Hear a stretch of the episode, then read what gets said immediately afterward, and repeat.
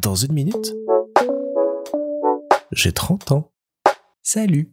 Il y a des années et des années,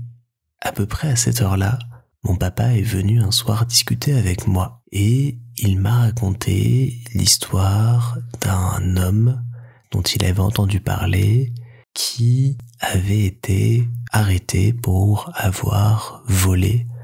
des médicaments dans une pharmacie. Il m'a demandé ce que j'en pensais. Moi j'étais encore assez petit à l'époque, j'avais réfléchi et je lui avais expliqué que je trouvais que c'était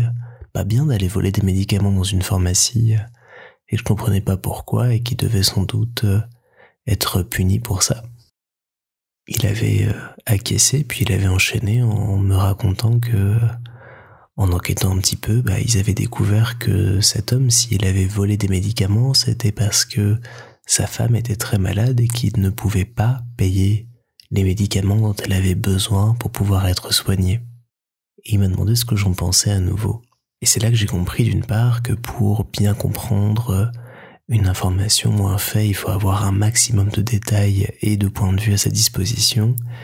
et que le monde et la société ne sont pas des endroits égalitaires, ne sont pas des endroits humanistes où on pense à l'humain avant tout. Et cette discussion, que j'avais trouvée assez incongrue au départ, m'a marqué jusqu'ici et m'a accompagné, je pense, dans bien des réflexions, bien des prises de décision par la suite, et m'a un peu ouvert euh, les yeux sur le fait qu'il faut essayer en tout cas de ne jamais juger au premier abord, au premier regard, mais essayer d'avoir euh, toujours euh, une vision la plus complète possible des choses pour essayer de mieux comprendre les personnes en face et de ne surtout pas s'arrêter euh, à la première chose qu'on voit, au premier stéréotype qu'on a ou autre. Et donc voilà, je vous laisse avec